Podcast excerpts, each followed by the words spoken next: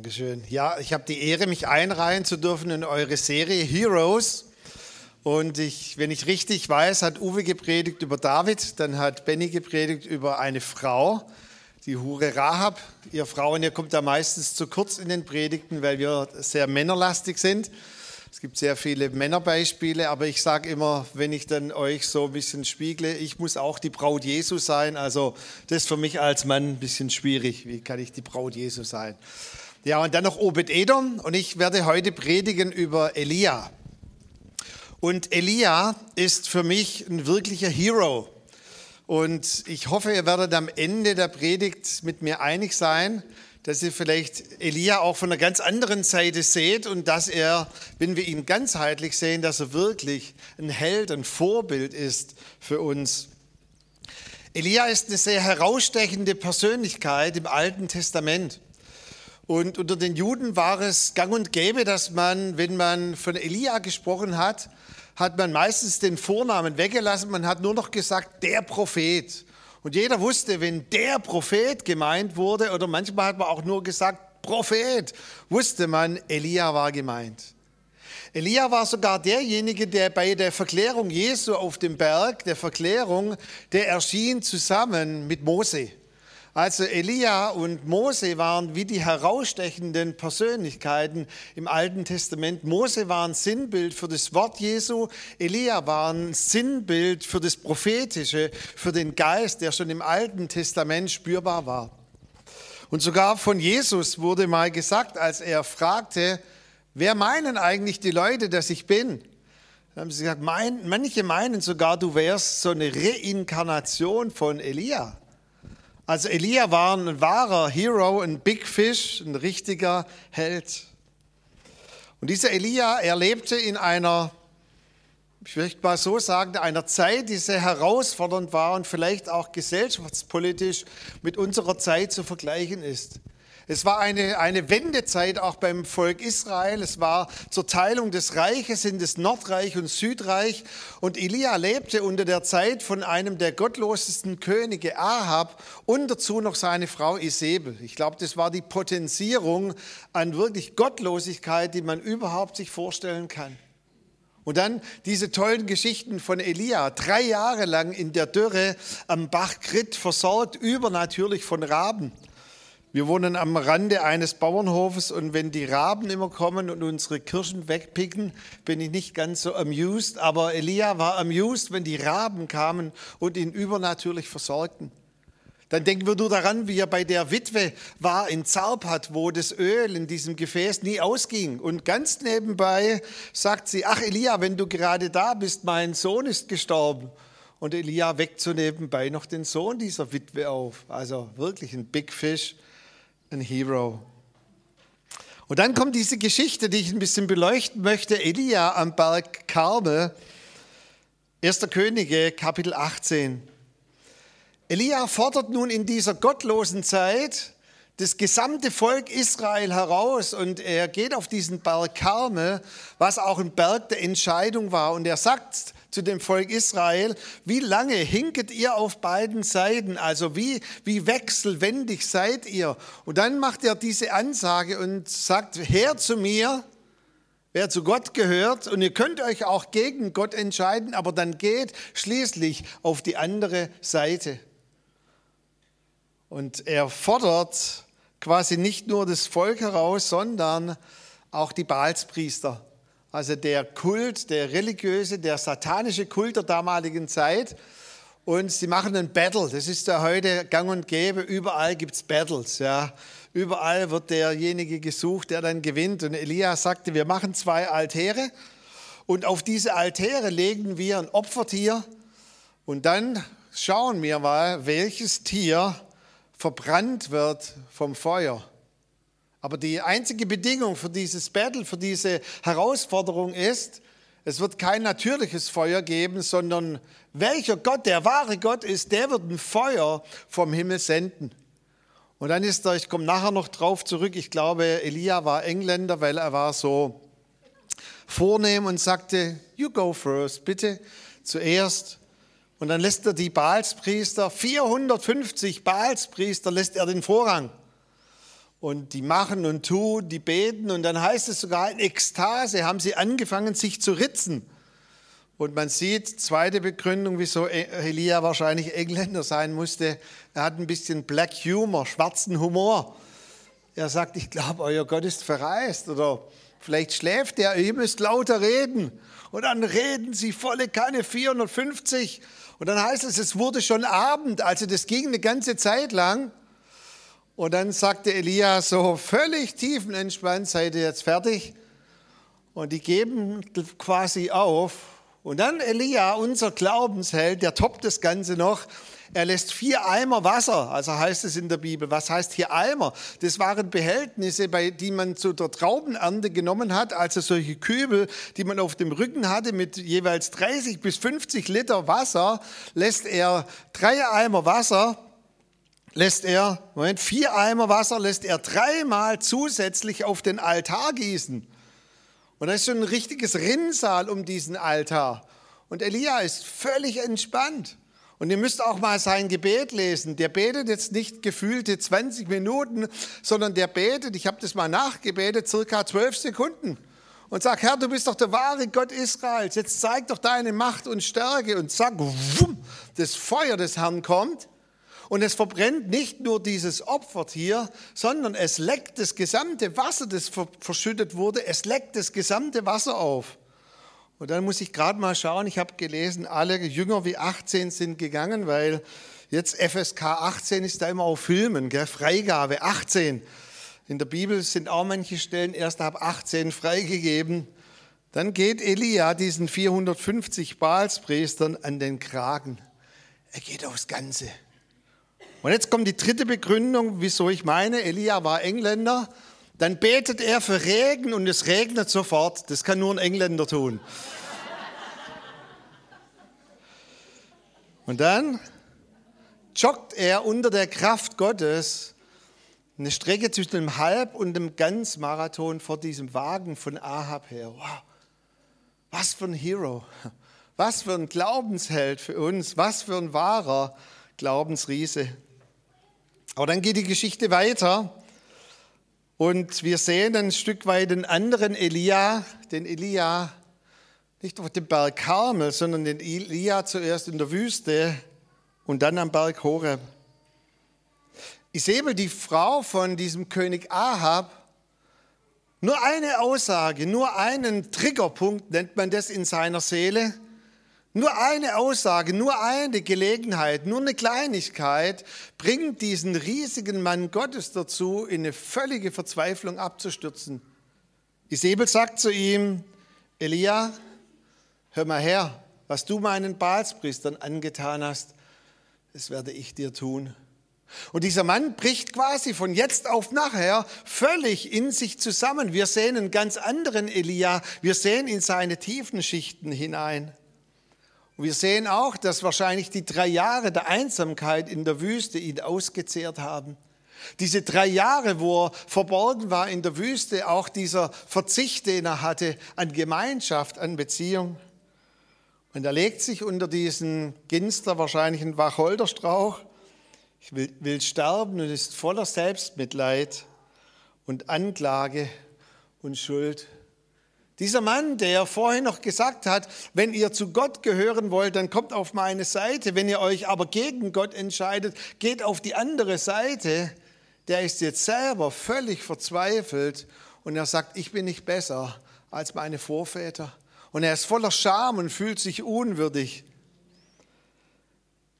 Peter Cicero, der einen Bestseller geschrieben hat, ich kann euch das nur empfehlen, über Glaubensriesen, Seelenzwerge, der hat diesen Begriff geprägt. Wir sehen Elias sowohl als ein Glaubensriese und die Bibel mutet uns zuerst zu, dass wir Elia auch sehen als ein Seelenzwerg. Und dieser Peter hat ein Zitat gemacht in seinem Buch geschrieben, das ich herausstechend finde. Er hat gesagt, es ist eigentlich unmöglich im Glauben zu wachsen oder Fortschritte zu machen, und gleichzeitig emotional unreif zu bleiben. Es geht eigentlich gar nicht. Aber ich hatte jetzt mein 25-jähriges Dienstjubiläum und ich weiß, man sieht es mir nicht an. Meine Tochter kleidet mich auch immer etwas jugendlich ein und sagt, Daddy, ab 50 muss man nachhelfen, du brauchst eine andere Brille, du brauchst andere Schuhe, all diese Dinge. Aber weißt du, nach 25 Jahren Dienstjubiläum weiß ich, dass so viele Christen geistlich wachsen. Sie können mehr anbeten. Sie wissen die Bibel noch auswendiger. Sie kommen noch in mehr Gottesdienste, gehen zusätzlich zu einem Morgengottesdienst noch in einen Abendgottesdienst, schauen heute Abend noch Joyce Meyer in GAR-TV an. Aber ob sich ihr Leben wirklich verändert, ob sie emotional wachsen, ist eine ganz andere Seite der Medaille. Ich mache zusätzlich zu dem, dass ich Pastor bin und ich liebe Pastor zu sein, mache ich noch Training von Führungskräften in der Wirtschaft. Da sind auch manche Nichtchristen dabei. Und ich bin bei einem sehr großen Startup-Unternehmen, das mit Amazon Zalando zusammen am neuen Markt hochgeboomt ist. Und ich darf die Mitarbeiter trainieren. Und da gibt es so wunde Punkte in der Firma. Das wunde Punkt ist das WC zum Beispiel so im WC, wenn das Papier ausgeht oder man spült nicht hinunter oder beim Kaffee immer, der Kaffeeautomat ist leer, jeder fühlt sich nicht zuständig, jeder läuft weg oder im Getränke ist auch ein Wunderpunkt in der Firma. Irgendjemand nimmt das leere, kalte Getränk, das letzte aus dem Kühlschrank und niemand füllt nach. Und dann hat sie mich angeschaut und hat, hat gesagt, die Leiterin, aber Sie arbeiten doch in einer christlichen Organisation. Ich sage, ja. Bei ihnen ist es ganz anders. Ich denke, hm, ich wünschte, es wäre ganz anders. Oder wenn ich auch manches Mal hineinschaue in manche Beziehungen, in manchen Stress, ich sag's mal so, ich möchte gar nicht in manche Ehen hineinschauen. Dann sind Leute, die zwar nach außen funktionieren, aber ist wirklich geistliches Wachstum, Veränderung da in ihrem Leben. Weißt du, es geht nicht darum, ob du die Bibel besser kennst, ob du noch mehr Verse auswendig kennst, ob du nach einer Stunde noch mal eine Stunde anbeten kannst, ist alles cool und richtig. Aber das einzige Entscheidende ist, was sich an tiefem Wachstum in deinem Leben wirklich verändert. Und worauf ich heute sehr Acht habe, ist auch, was Luther in der alten Übersetzung gesagt hat, dein Leumund in der Gesellschaft. Das heißt, wie andere Leute, die Gott nicht kennen und aber dich kennen, was sie über dich sagen, wenn du nicht dabei bist, wenn du es nicht hörst. Ich komme nachher nochmal drauf zurück. Nun, dieser Elia musste zulassen, dass er die tiefen Schichten seines Lebens betrachtete. Und ich weiß nicht, wer von euch in der Wirtschaft in der Führungsposition oder Verantwortung im Beruf ist. Es sind einige Begriffe gleich, die ich einblende. Die sind ein bisschen gelb unterlegt und man spricht heute davon, wer eine Leitungsposition hat in der Gesellschaft, in der Wirtschaft und nicht von einem EQ, also nicht EQ Birne, sondern EQ von einem emotionalen Quotient weiß, der ist eigentlich heute völlig deplatziert als Lehrer, als Erzieher, Führungsperson in der Wirtschaft, weil man hat heute herausgefunden, dass nicht die, der Intellekt allein entscheidend ist, sondern es ist die emotionale Fachkompetenz, die emotionale Reife zuständig, ob eine Person in der Gesellschaft bestehen kann oder nicht. Das Erste, was ich Elia stellen musste, und ihr seht die Begriffe von dem emotionalen Quotient in Gelb, er musste sich zuallererst stellen den schattigen Bereichen seiner Seele und seines Innenlebens. Und glaubt mir, jeder Mensch, auch ich, jeder Leiter, jeder Pastor, jeder, den ihr noch so geistlich anseht, hat schattige Bereiche in seiner Seele. Man nennt es auch die Selbstwahrnehmung, sich zuerst mal selbst zu kennen oder die Selbststeuerung. Es heißt bei Elia, als Isabel das sagte, er fürchtete sich sehr und er lief um sein Leben. Das bedeutet, er konfrontiert 450 Baalspriester, die vor ihm davongelaufen sind und ist so unter der Kraft Gottes. Und dann kommt eine Aussage, kommt ein Triggerpunkt in seine Seele und dieser Held Gottes rennt, was er kann, rennt bis zur Erschöpfung und legt sich in der Wüste nieder. Wie kann das sein? Dass dieser Mann, dieser mutige Mann solch große Angst hat. Und die Bibel schreibt ganz bewusst, er hatte Furcht. Es ist ein Unterschied zwischen Angst und Furcht. Er war von Furcht gepackt. Er rennt davon. Ich möchte heute Morgen eine Weisheit mitgeben, wenn es um Angst geht. Du kannst dein Leben lang versuchen, vor deinen tiefen Ängsten davon zu rennen. Es wird dir nicht gelingen. Ich kenne so viele Menschen, die vor verborgenen Ängsten, vor tiefer liegenden Ängsten schon ihr Leben lang davonrennen. Ich habe auch versucht, vor manchen schattigen Bereichen in meinem Leben davonzurennen. Es wird dir nicht gelingen. Diese Ängste werden dich immer einholen, bis zu dem Moment, wo du dich deinen Ängsten stellst und sie konfrontierst und auch nicht mehr davonläufst. Es gibt so viele Christen, die haben Angst, abgelehnt zu werden, Anforderungen nicht gerecht zu werden, Angst in Finanzen, Angst, älter zu werden. Sie haben Angst vor manchen Menschen, manchen haben auch Angst vor Gott und rennen davon. Aber es wird dir nicht gelingen. Ich möchte nachher einen Weg aufzeigen, wie du nicht davonrennen kannst, sondern dich stellen kannst. Das Zweite, was sich Elia stellen musste, der zweite Tiefenbereich in seinem Eisberg, in dieser Verborgenheit, er hatte Probleme, Beziehungen zu gestalten. Beziehung mit sich selber, man nennt es intra, also intern und auch interpersonal mit anderen. Das ist der ganze Bereich von Sozialkompetenz. Elia sagt dort an diesem Ginsterstrauch, Gott, ich bin allein übrig geblieben. Was für ein Jammerlappen. Hm? Wir haben vorhin gesungen, You turned my morning into dancing. Du hast mein Jammern verwandelt in Tanzen. Aber zuallererst müssen wir mal wissen, was auch zutiefst in unserer Seele jammert. Gott, drei Jahre lang war ich alleine am Bachgrit. Da ist niemand da. Niemand liebt mich im CZK. Niemand liebt mich in der Gemeinde. Kennt ihr solche Leute? die in Gemeinschaft sich immer einsam fühlen. Und das Problem ist ja daran, wer ist schuld? Immer die anderen. Und Gott sagt zu Elia, Elia, uh, toll, dass du mir das sagst, dass du allein übrig geblieben bist. Jetzt bist du endlich mal ehrlich, Elia. Jetzt kommt's raus, was in deiner tiefen Schicht ist. Elia, ich habe nachgezählt. Moment, in der Bibel steht, es sind 7000 andere übrig geblieben. Elia, irgendwas stimmt doch mit dir nicht, oder? Hatte vor kurzem ein Gespräch mit einer Frau, die das fünfte Mal die Stelle gewechselt hat, die Arbeitsstelle, und komischerweise wird sie an jeder Arbeitsstelle gedisst. Und ich sage, komisch, hm, wenn ich mir das anhöre, und hat gesagt, woran liegt es? Und ich sage, ich sage es mal so, Entschuldigung auf die Wortwahl, ich habe gesagt, alle deine Chefs können Arschlöcher sein, und du läufst mit dieser Wahrheit das ganze Leben lang jetzt weiter oder du stellst dich dieser wirklichen Wahrheit und die Bibel sagt, die Wahrheit, die wir wirklich erkennen von Gott her, wird uns frei machen. Vielleicht gibt es in deiner Persönlichkeit ein paar Dinge, die so kantig sind, dass du immer aneckst, dass sie quasi, dass sie dich ernten lassen, was du selber siehst.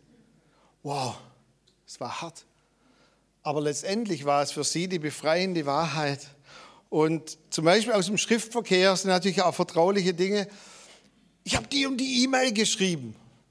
Ich sage, ja, wenn ich mir die lese, da ist ein Unterton dabei. Und wisst ihr, wenn in unserer Seele etwas, man sagt, nicht stimmig ist, dann stimmt irgendeine Seite in uns mit und wir schreiben eine rein normale Botschaft, aber irgendetwas schwingt mit. Und ich sage, deine Chefs reagieren nicht auf die Information, die du weitergibst, sondern sie reagieren auf deinen Unterton, den du hast. Und wir können manchmal schon Untertöne haben, Gesundheit in unseren Blicken und können auch Untertöne haben in den unbewussten Dingen.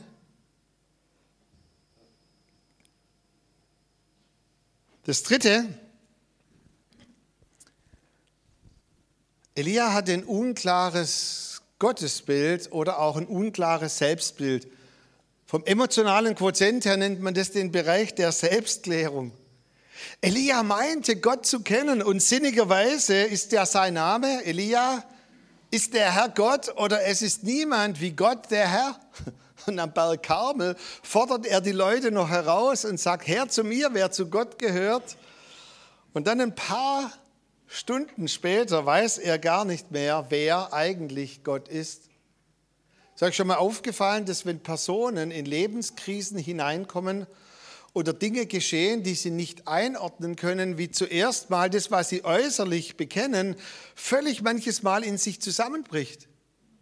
Wir können bekennen sagen, Gott ist auf meiner Seite und Gott ist für mich und Halleluja. Und dann kommen wir in eine Krise hinein oder irgendetwas Ungeplantes kommt in unserem Leben. Oder wie Simon auch vorhin gesungen hat, wir, wir haben manchmal Zusagen von Gott, zum Beispiel über Heilung und wir werden krank. Und viele fragen sich dann in solchen Momenten, wo ist jetzt Gott wirklich? Oder wer bin ich wirklich? Und ich kann euch nicht sagen, wie viele Personen, zum Beispiel bei unerhörten Gebeten, immer noch an sich rumdoktern und meinen, es liegt an Schuld, an Scham und ich hätte noch mehr beten müssen. All diese Dinge. Elia ist am Berg Horeb und er sagt, ich bin unwürdig. Ich bin es eigentlich nicht wert, Gott, dass ich dein Diener bin. Wie kann das sein, dass so ein großer Mann Gottes in Selbstmitleid hineinfällt? Und in Unwürdigkeit hineinfällt und sagt, ich bin genauso ein Sünder wie alle anderen. Weißt du, das ist der Moment, wo in ihm herauskommt, wie er sich wahrscheinlich wirklich fühlt. Was war jetzt der wahre Elia? War der wahre Elia der, der gesagt hat, Herr zu mir, wer zu Gott gehören will? Oder war der wahre Elia der, der gesagt hat, ich bin so unwürdig? Weißt du, wenn wir ganzheitlich sein wollen, müssen wir uns auch unserem ganzen Bild stellen. Und das Selbstmitleid von Elia hat ihn die ganze Zeit wahrscheinlich begleitet. Und so ist es auch bei vielen Menschen. Dein Bild letztendlich über Gott, wer Gott für dich ist, wie du dich im Bilde Gottes siehst, begleitet dich auch dein ganzes Leben, bis du klärst, wer Gott wirklich für dich ist und wer du im Blick Gottes bist. Ein Bibelvers, wo du vielleicht zuerst denkst, der hat jetzt mit dem gar nichts zu tun. Bleib einfach mal dabei, ich gebe euch gleich die Auslegung dazu. In 1. Mose 17, Vers 1, dort übersetzt Luther sogar, ich habe nachgeschaut gestern noch, auch in der neuen revidierten Übersetzung. Dort spricht ja Gott mit Abraham, als der schon 99 Jahre alt war. Und Luther übersetzt wie folgt, ich bin der allmächtige Gott, wandle vor mir und sei fromm. Ich weiß nicht, was ihr für einen Zugang habt zu dem Wort fromm.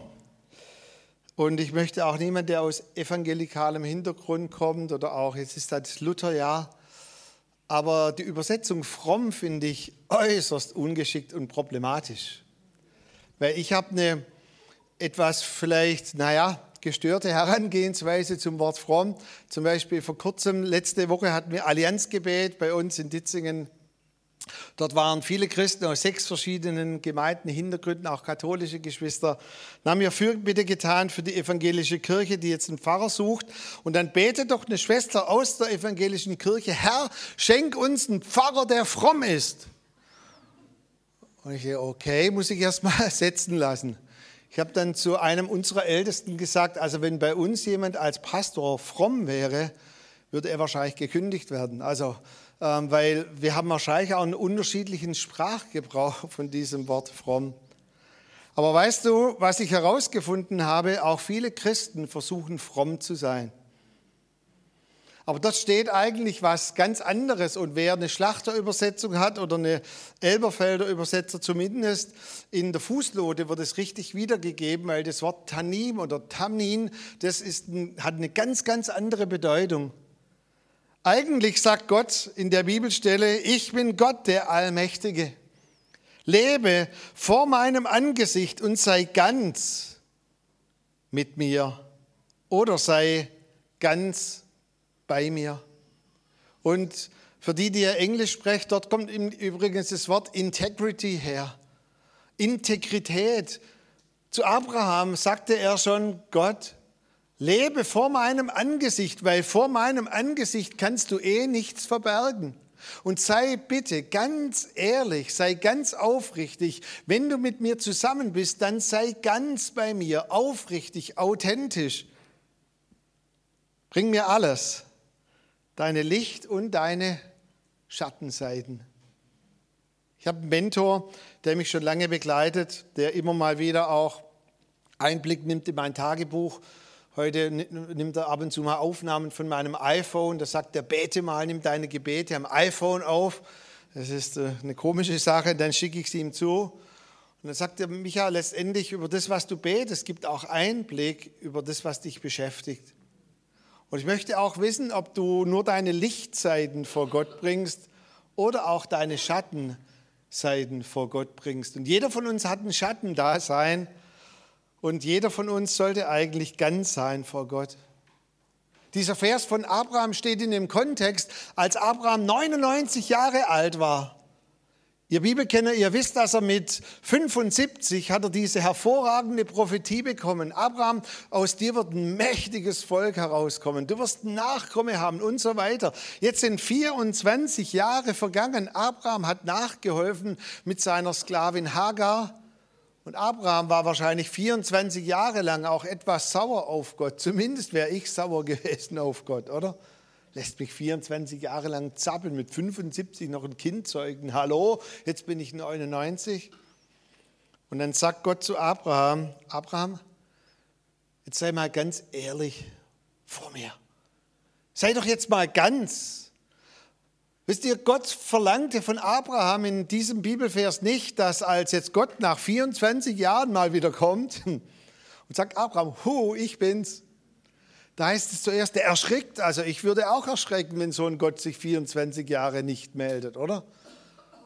Und dann Abraham, oh, er geht auf die Knie und ich bete dich an. Ja, Halleluja, du bist der König der Könige. Und Gott sagt, fertig, Abraham, jetzt sei doch mal ehrlich zu mir. Und dann im weiteren Verlauf, auch in, in einer Parallelstelle, hören wir, wie es wirklich in Abraham aussieht. Und er sagt sinngemäß zu Gott, die Prophetie kannst du dir irgendwo hinstecken, Gott. Die Wahrheit ist, dass mein, mein Sklave, der Aufseher der Sklaven, Eliezer, der wird mich mal beerben. Ich bin schon 99. Hallo Gott, geht es in deine Birne irgendwie rein? Ich habe noch keinen Sohn bekommen. Und Gott sagt, ja, du hast nachgeholfen mit Hagar. Okay, hast du das gesehen, Gott? Klar habe ich das gesehen. Willst du darüber reden? Wie geht's dir dabei, Abraham? War ein komisches Gefühl, oder? Vor deiner Frau, sie zu betrügen, mich zu betrügen. Lass es raus, Abraham. Komm, sei jetzt ganz, sei ehrlich vor mir. Was ist noch in dir, Abraham? Hm, Gott, die Leute lachen über mich. Die sagen, das ist so ein alter Spinner, der irgendwie noch ein Babybettchen baut. Der hat schon die Decken gehäkelt, aber kein Kind in Sicht. Und meine Frau lacht übrigens auch über mich. Männer, wir haben auch Gefühle, nur wir reden nicht so gern darüber, oder? Ich habe gelesen in einem Bibelkommentar, auch Männer haben Gefühle, Komma, eines davon kennen sie, Hunger.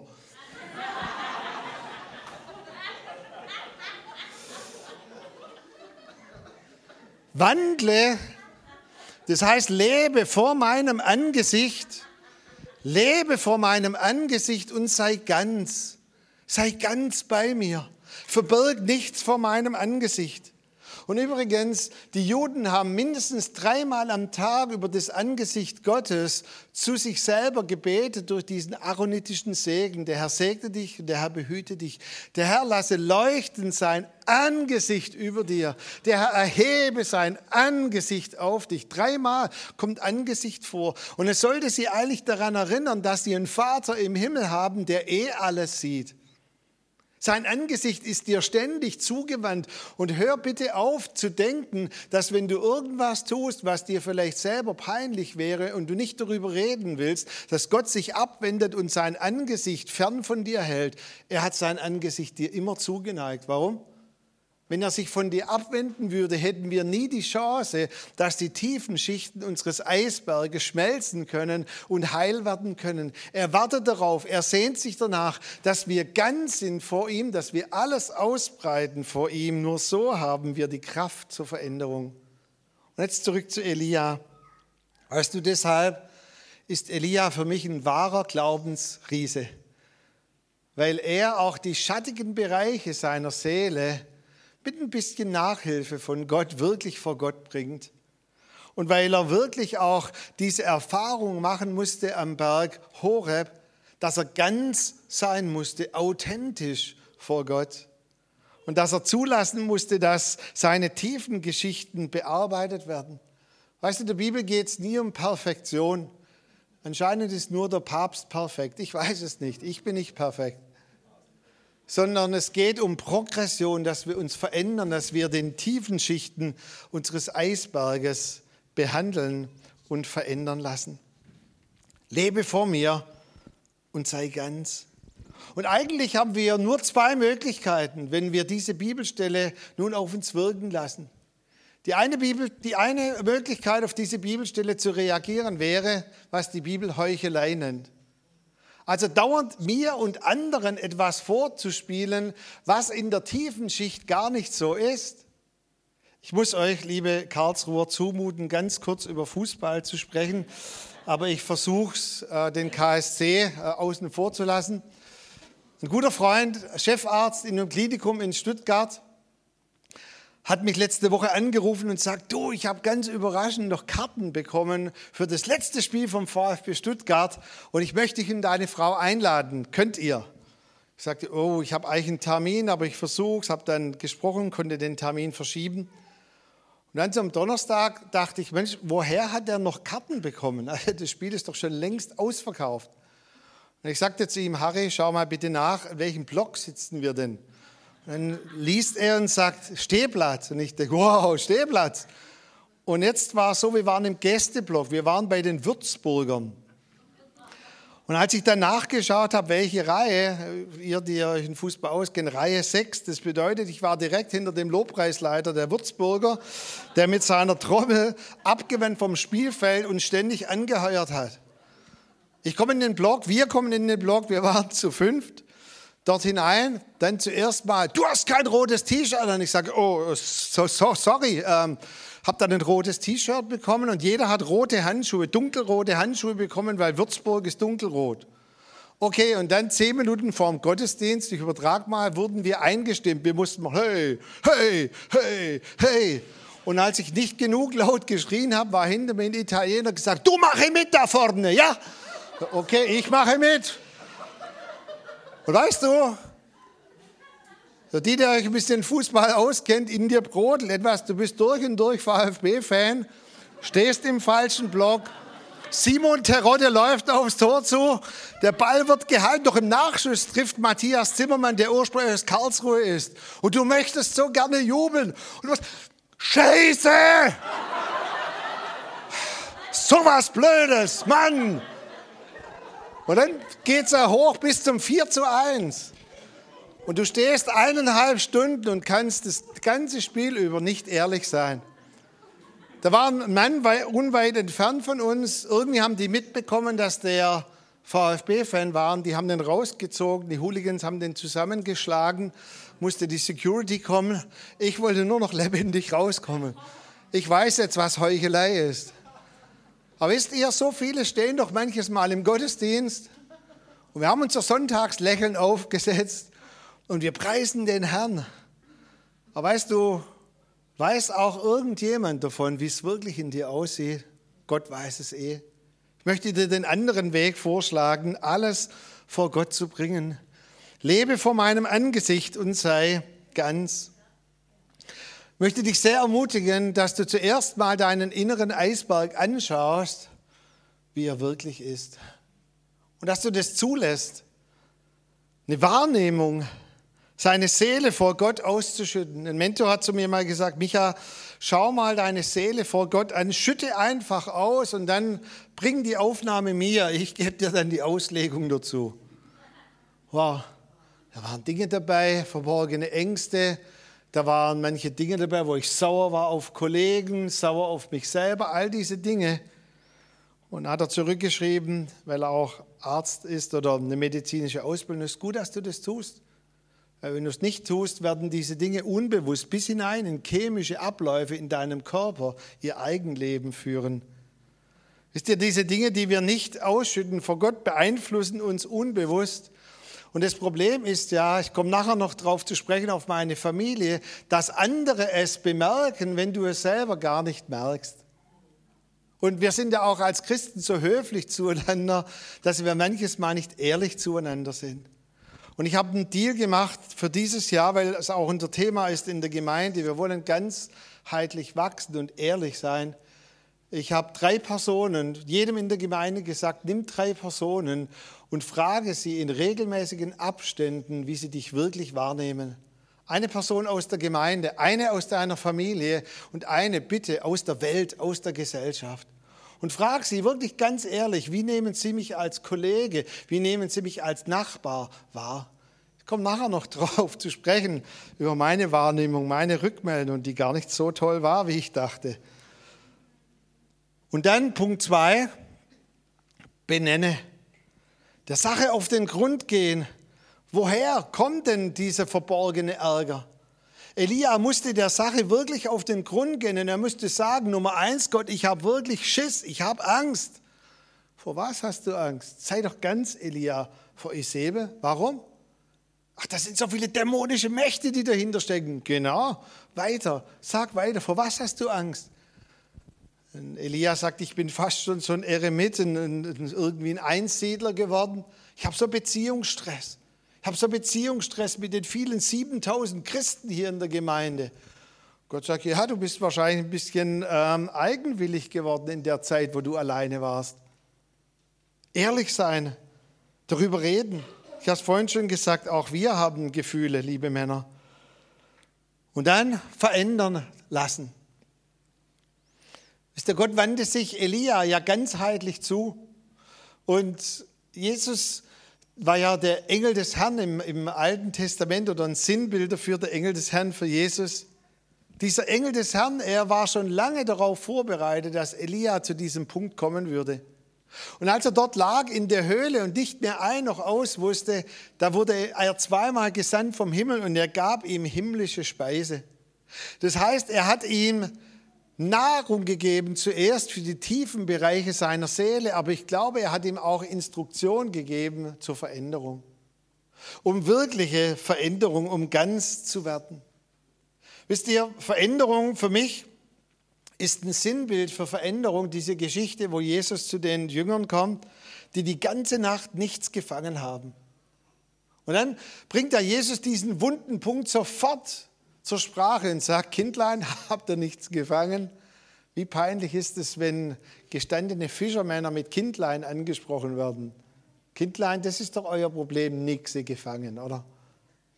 Und dann sagt Jesus, fahrt doch mal hinaus und jetzt werft das Netz zur anderen Seite aus.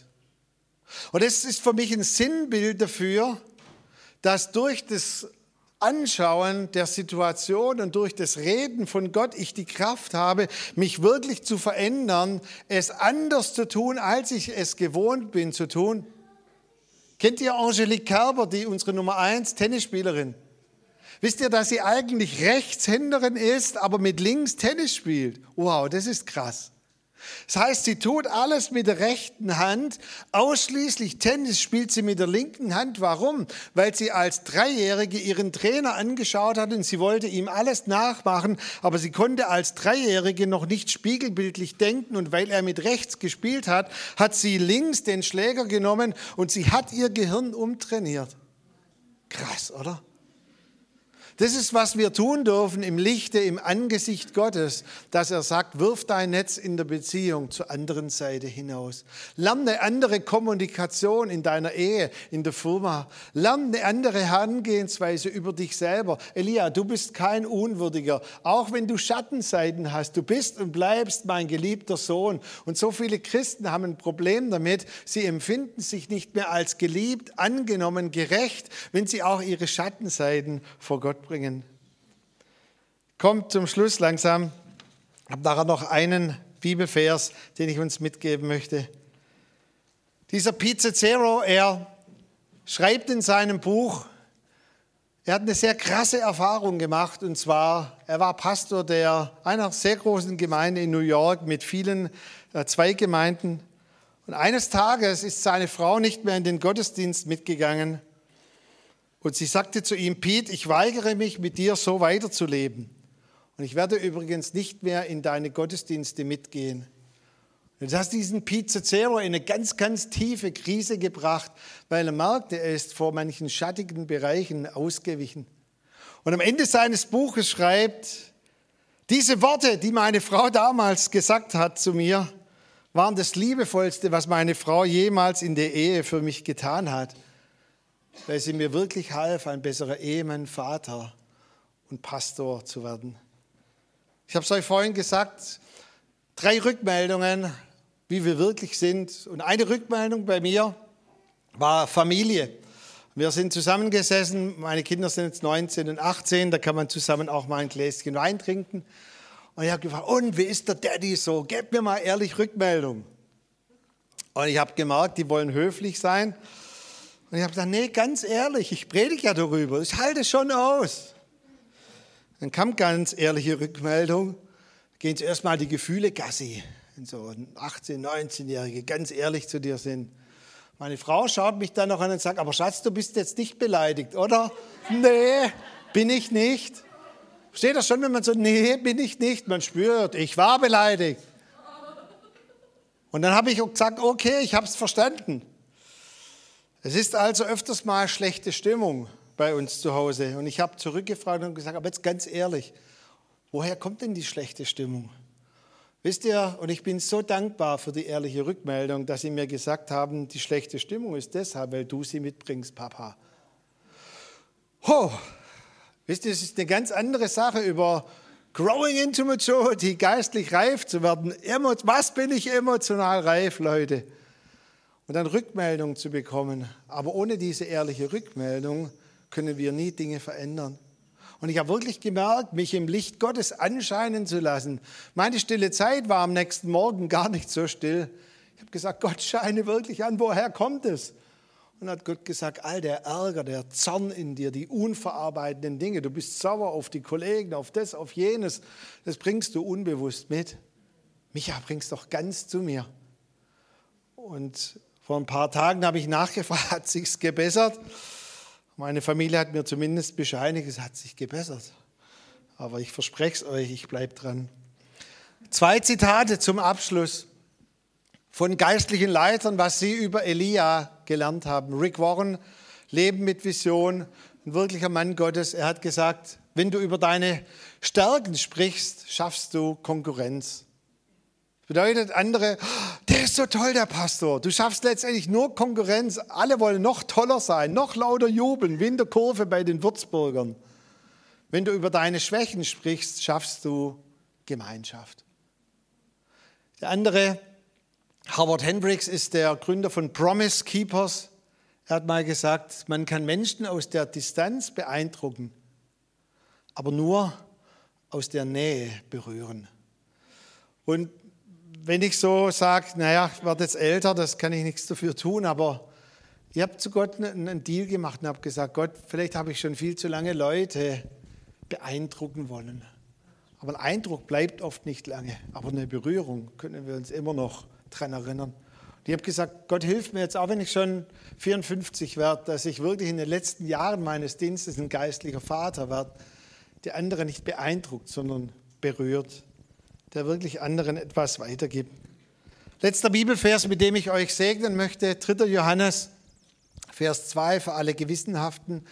Ähm, 3. Johannes hat nur ein Kapitel, deshalb kann man gleich zum Vers 2 übergehen. Also 3. Johannes, dort heißt es, mein Lieber, ich wünsche, dass es dir in allen Dingen gut gehe und du gesund bist, so wie es deiner Seele gut geht. Vielleicht eine kleine Geschichte dazu. Ich hatte das ganz, ganz große Vorrecht, in einer der größten Synagogen in Jerusalem sein zu dürfen. Da durften nur die Männer rein. Meine Frau musste dann von außen zuschauen. Da wurde so ein Cappy aufgesetzt und ich war dann inmitten von lauter Juden und habe mir ein Buch gebracht und ich habe natürlich alles mitgemacht, was die gemacht haben.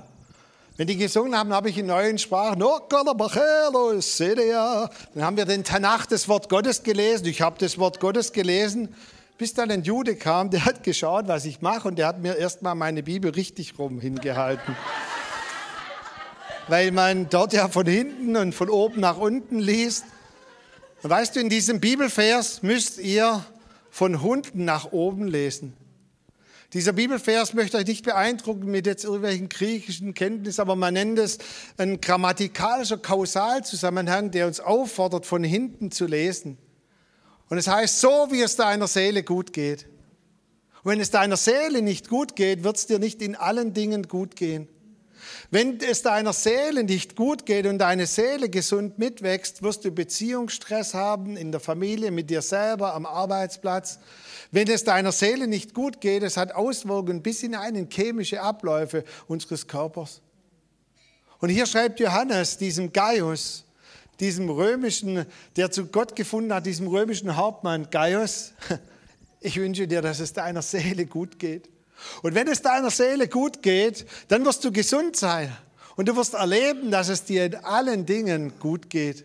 Wie das eine Auswirkung haben wird, weil der Eisberg kommt von innen nach außen. Das wäre mein Wunsch für euch heute Morgen, liebe Gaiusse und Gaiusinen, dass ihr diesen Vers wirklich nochmal hört vom Herzen Gottes. Ich wünsche dir, mein Lieber, meine Geliebte, dass es dir in allen Dingen gut geht und du gesund bist, so wie es deiner Seele gut geht. Und ich glaube, dass das Elia erlebt hat, durch diese kostbaren Zuwendungen Gottes, dass er ganz wurde. Und das möchte ich euch mitgeben, euch damit segnen, so wie es deiner Seele gut geht und deiner Seele wird es gut gehen, wenn du vor seinem Angesicht lebst und ganz ehrlich, authentisch bist. Amen. Amen.